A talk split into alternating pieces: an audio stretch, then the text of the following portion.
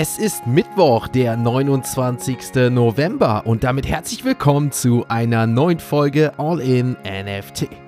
In der heutigen Folge gibt es unter anderem News zu einem steigenden Bitcoin-Interesse und Infos über die Shopping-Tour des Yuga Labs Gründers Gordon Gonner Ihr erfahrt von einem kostenlosen NFT-Drop auf Sora mit Rewards-Aussichten und warum die Formel 1, die Major League Baseball und Promis wie die Football-Legende Tom Brady verklagt werden. Und neben unserem täglichen Blick auf den Krypto-Chart und den Floorpreisen auf OpenSea schauen wir auf das zukünftige Staking auf Ethereum, eine Season 2 Belohnungstour und den Gründer von DiGots, der uns die Zukunft seines Web3-Ökosystems darstellen will. Also viel Spaß mit der heutigen Folge von All In NFT einen wunderschönen Mittwochmorgen. Es ist der 29. November und wie ich so gern sage, ich glaube es ist mittlerweile auch jede Woche, willkommen zur Halbzeit. Und dementsprechend hoffe ich, dass ihr die erste Hälfte dieser Woche gut überstanden habt. Es ist ja ordentlich kalt geworden, hier in der Dachregion auf jeden Fall. Und dementsprechend würde ich sagen, wir wärmen uns jetzt mit diesem digitalen Kaffee und damit starten wir mit unseren heutigen Web 3 Kurznews. Bitcoin ist erneut in aller Munde. Egal ob im Freundeskreis, in der Familie oder in den Medien, viele sprechen wieder über die führende Kryptowährung. Dieser anhaltende Trend lässt sich auch anhand von Daten von Google Trends nachvollziehen, die einen weltweiten Anstieg des Suchvolumens von Bitcoin zeigen. Vor allem in Deutschland zeigt sich ein verstärktes Interesse der Menschen an Bitcoin. Besonders in Bayern und Berlin informiert man sich am meisten über die Kryptowährung, während Sachsen-Anhalt auf dem letzten Platz liegt. Dieser Trend spiegelt sich auch in den anderen Ländern wieder, denn im globalen Vergleich zeigt sich Ende Oktober ebenfalls ein steigendes Interesse an Bitcoin. El Salvador verzeichnet weltweit die meisten Suchanfragen, gefolgt von Nigeria und Brasilien. Richard Tang, der letzte Woche zum CEO von Binance ernannt wurde, skizzierte seine Version für die umstrittene Kryptobörse und betonte dabei die Schaffung von Mehrwert für die Nutzer sowie die Zusammenarbeit mit den Behörden. In einem Blogpost versicherte Tang, dass die Fundamentaldaten des Unternehmens weiterhin sehr stark seien und betonte, dass Binance nach wie vor die weltweit größte Kryptobörse nach Volumen ist. Tang, der über umfangreiche Erfahrung im regulatorischen Bereich verfügt, erklärte, dass Binance die Seiten gewechselt habe und sich nun verstärkt auf die Zusammenarbeit mit politischen Entscheidungsträgern und Partnern in der gesamten Kryptoindustrie konzentriere. Ob die Nutzer von Tanks Aussagen überzeugt sein werden, bleibt abzuwarten, da die Börse seit dem Ausgleich mit dem US-Finanzaufsichtsbehörden Abflüsse von mehr als einer Milliarde US-Dollar verzeichnete und ihr Marktanteil unter den Nicht-USD-Börsen aufgrund regulatorischen Probleme von 70 Prozent zu Beginn des Jahres auf unter 45 Prozent gesunken ist. Seit über einem Jahr funktioniert Ethereum als Proof of Stake Blockchain. Laut dem Gründer Vitalik Buterin stellt jedoch das Staking nach dem Merge eine der größten Herausforderungen für sein Projekt dar, wie er in einem Interview mit Defiant erklärte. Buterin betonte, dass der Staking-Mechanismus aktualisiert werden sollte, indem Staking-Pools dezentralisiert werden. Hintergrund ist der, dass Ethereum aufgrund der starken Machtkonzentration bei dem Staking-Anbieter Lido Finance immer wieder in der Kritik steht. Vitalik Buterin selbst bezeichnet deswegen den aktuellen Stand von Staking Pools oder Solung Staking als nicht wirklich gesund. Die Community erwartet hingegen Anfang 24 das Denkun-Update für Ethereum, das die Effizienz der Layer 2 Skalierlösung um das hundertfache steigern soll. Wie Reuters berichtet, bleibt der ehemalige Binance-Chef Champagne Shaw vorerst in den Staaten. Das entschied am Dienstag ein Bundesrichter. Die Staatsanwaltschaft hatte in der vergangenen Woche argumentiert, da Champagne Shao aufgrund eines inakzeptablen Risikos der Flucht und des Nichterscheins in den USA bleiben solle. Der Ex-CEO lebt derzeit in den Vereinigten Arabischen Emirate, die kein Auslieferungsabkommen mit den USA haben. Champagne Shao erwartet hingegen im Februar 24 ein Urteil in Bezug auf seine Beteiligung an den Verbrechen seiner Kryptobörse. Die Anklagepunkte reichen von Geldwäsche und Terrorfinanzierung bis hin zu Beweisungsbetrug, wofür ihm bis zu zehn Jahre Gefängnis drohen. In einer Klage gegen die insolvente Kryptobörse FTX nehmen Investoren nun weitere Ziele ins Visier, darunter die Major League Baseball, die Formel 1 und das Rennsportteam Mercedes-Benz Group. Den Organisationen wird vorgeworfen, aktiv an dem massiven mehrere Milliarden US-Dollar umfassenden globalen Betrug der FTX-Gruppe beteiligt gewesen zu sein. Die US-Baseball-Liga hatte im Jahr 2021 als erste große Sportliga einen Werbedeal mit der Kryptobörse abgeschlossen. Bloomberg zufolge wird der MLB nun Beihilfe und oder auch aktive Teilnahme am FTX-Betrug vorgeworfen, da die Sportorganisation den Verkauf unregulierter Wertpapiere gefördert haben soll. Ebenso wird der Formel 1 und dem Mercedes Formel 1 Racing Team vorgeworfen, den Verkauf von unregulierten Wertpapieren durch Werbedeals mit der Kryptobörse unterstützt zu haben. Prominente wie Tom Brady und seine damalige Frau noch, Giselle Bündchen, die 2020 eine Partnerschaft mit FTX eingingen und als Teil des Deals Bitcoin sowie Unternehmensbeteiligung erhielten, wurden ebenfalls in der Klage erwähnt. Ähnlich war es auch bei dem Basketballspieler Steve Curry, der als FTX-Botschafter eine nicht bezifferte Kapitalbeteiligung an der Kryptobörse erhielt. Damit sind wir mit den ersten News soweit durch. Wir wechseln zu CoinMarketCap und dort werfen natürlich zur Mitte der Woche einen Blick auf die aktuellen Kurse der Kryptowährungen. Ein Blick auf den Chart zeigt uns, dass der Bitcoin und allgemein die Kryptowährung gestern wieder sehr no hohe Nachfrage hatten. Das Volumen etwas gestiegen und auch wenn wir uns den Chart auf die Kurse anschauen, dann steht beim Bitcoin über 3% auf der Agenda zum Zeitpunkt der Aufnahme.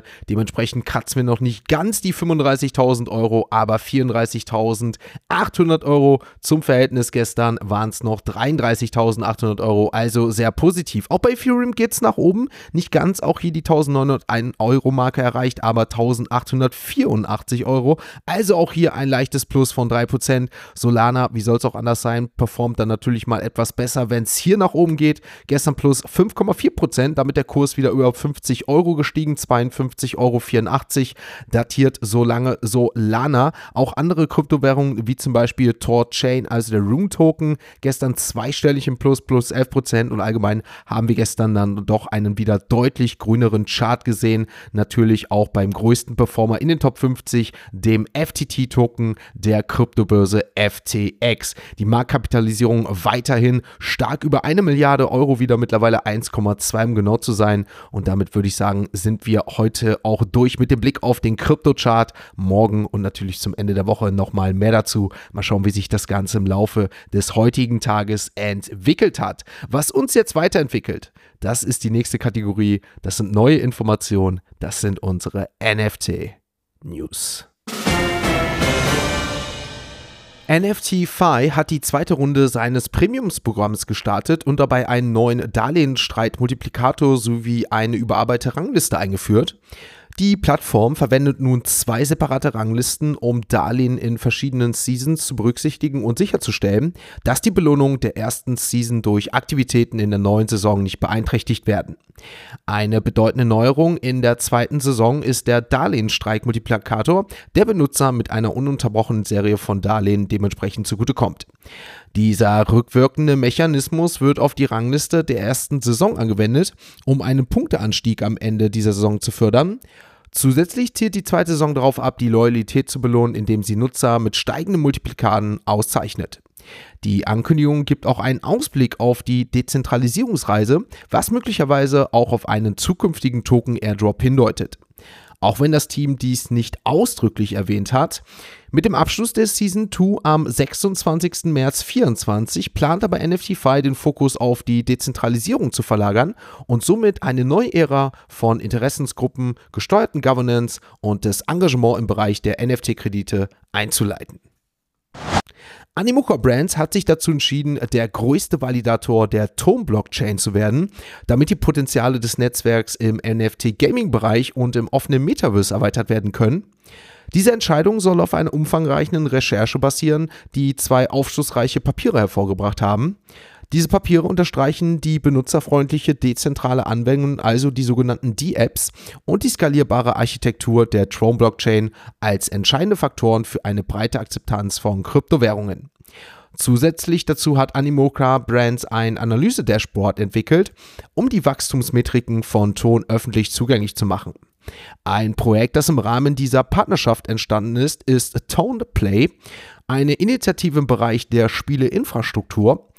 Toneplay ermöglicht nämlich eine nahtlose Integration von Spielen in die Telegram-Plattform.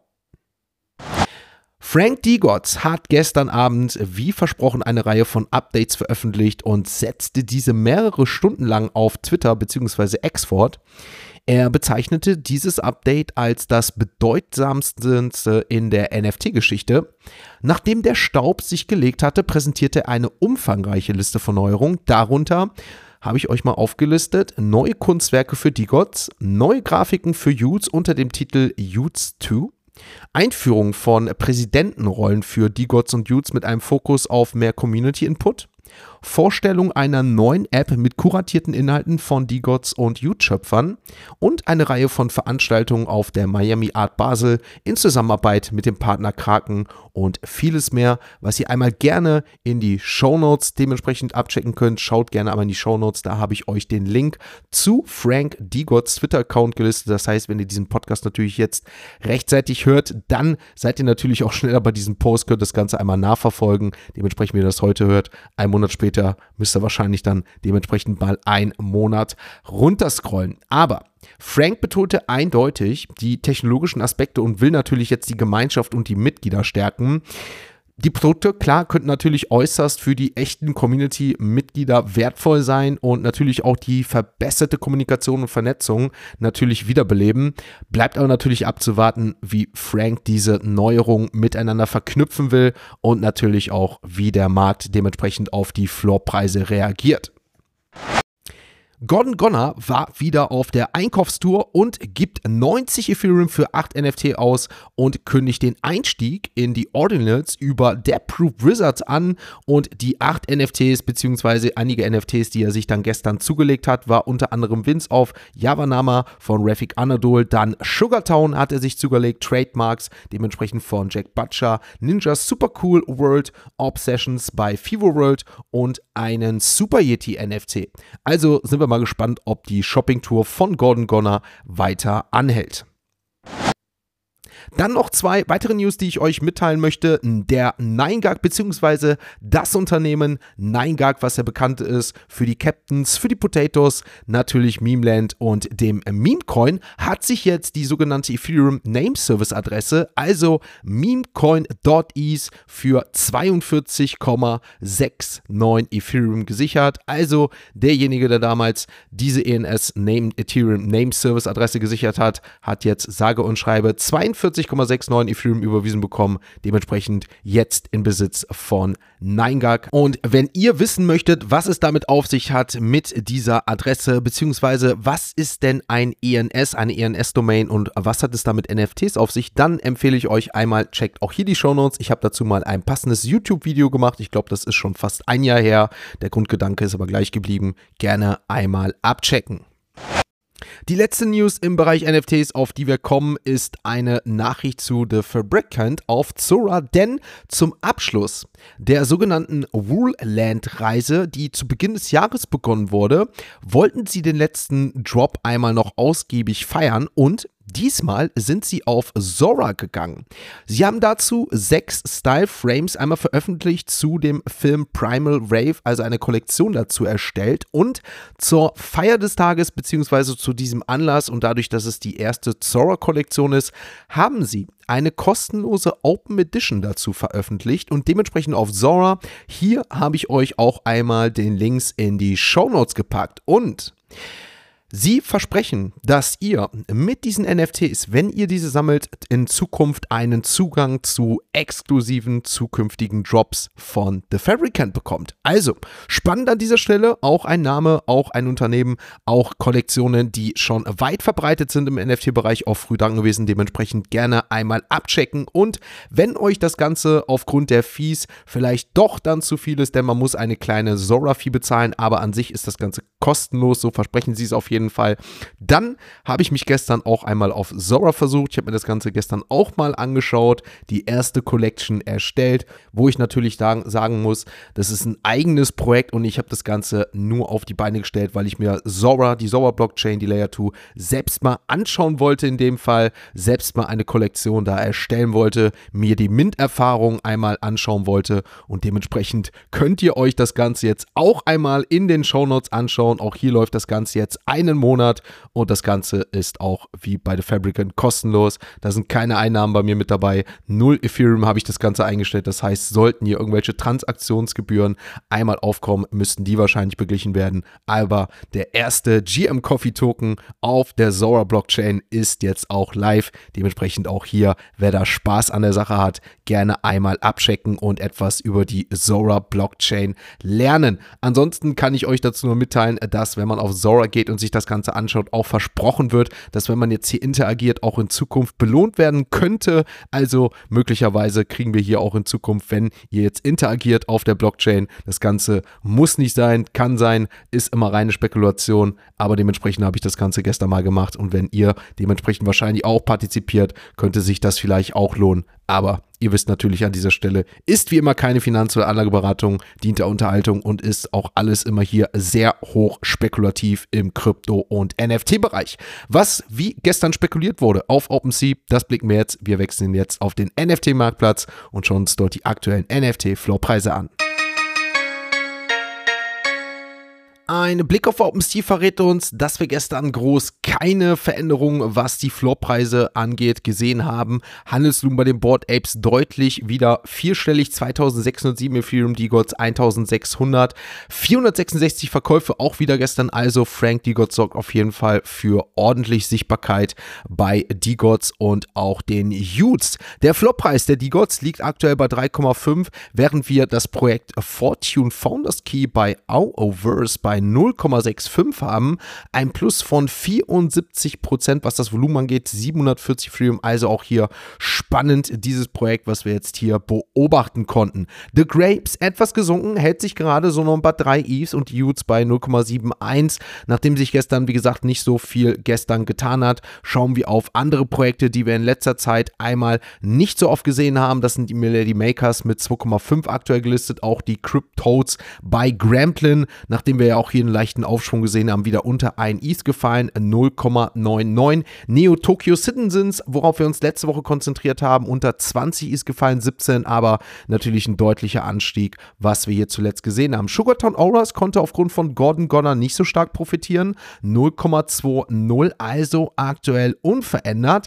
Genauso unverändert die Azuki Elemental Beans, 0,79 aktuell gelistet. Mokaverse kommt etwas zurück, was den Floor betrifft, 2,35 und damit blicken wir abschließend auf 99100. Dort finden wir Kid Called Beast 0,28 und die Moonbird Mythics unverändert zu letzter Woche auch weiterhin 0,16 Ethereum. Damit möchte ich euch vielleicht noch auf ein, zwei Projekte aufmerksam machen, die spannend sein könnten. Dementsprechend gerne einmal abchecken. Zum einen von dem Künstler Numos, die Teddy's on Vacation. Da gab es ja auch schon eine Kooperation einmal mit mir. Also der Künstler Numo, der für seine Krypto-Teddys bekannt ist, startet jetzt dementsprechend seinen neuesten Mint. Dann natürlich Magic Eden, der Keepers. Also wenn ihr hier euch für euer Lieblingsspiel bzw. einmal die Charts jetzt abcheckt, das habe ich ja gestern auch in den Express News einmal vorgestellt. Dann habt ihr jetzt noch bis zum 1.12. Zeit, euch hier einmal kostenlos anzumelden, partizipieren und möglicherweise auch Rewards zu bekommen. Und ansonsten möglicherweise noch Nicole Lu von Mulan.art mit Unigraphs. Dementsprechend auch noch interessant an dieser Stelle. Aber ansonsten war es das, was so dem Mittwoch die Mints angeht. Wir sind raus für heute. Morgen wird es natürlich auch noch spannend, was mit Grapecoin und dem Presale passiert. Auch weitere Mints, die morgen anstehen aber da kommen wir natürlich morgen zu, wie die Bo Dorgos mit Courtyard. Morgen in diesem Podcast mehr. Heute Abend sehen wir uns noch im All-in-NFT Discord Call, wo wir natürlich dann dementsprechend das Web 3 bzw. Sport im Web 3 einmal eine kleine Präsentation bekommen und wir werden natürlich in einen kleinen Community-Austausch gehen und schauen uns an, welche Projekte hier möglicherweise interessant werden können, welche aktuellen Hype und Trends wir mitnehmen können, auslassen sollten. Also dementsprechend gerne auch einmal in den Discord-Call abchecken. Mitgliedschaft findet ihr alles bei Patreon. Gerne abchecken in den Show Notes. Ich bin raus für heute. Schönen Mittwoch, schöne Halbzeit und wir hören uns dann morgen wieder, wenn es heißt All in NFT. Ein abschließender Hinweis, die im Podcast besprochenen Themen stellen keine spezifischen Kauf- oder Anlageempfehlungen dar. Der Moderator haftet nicht für etwaige Verluste, die aufgrund der Umsetzung der Gedanken oder Ideen entstehen.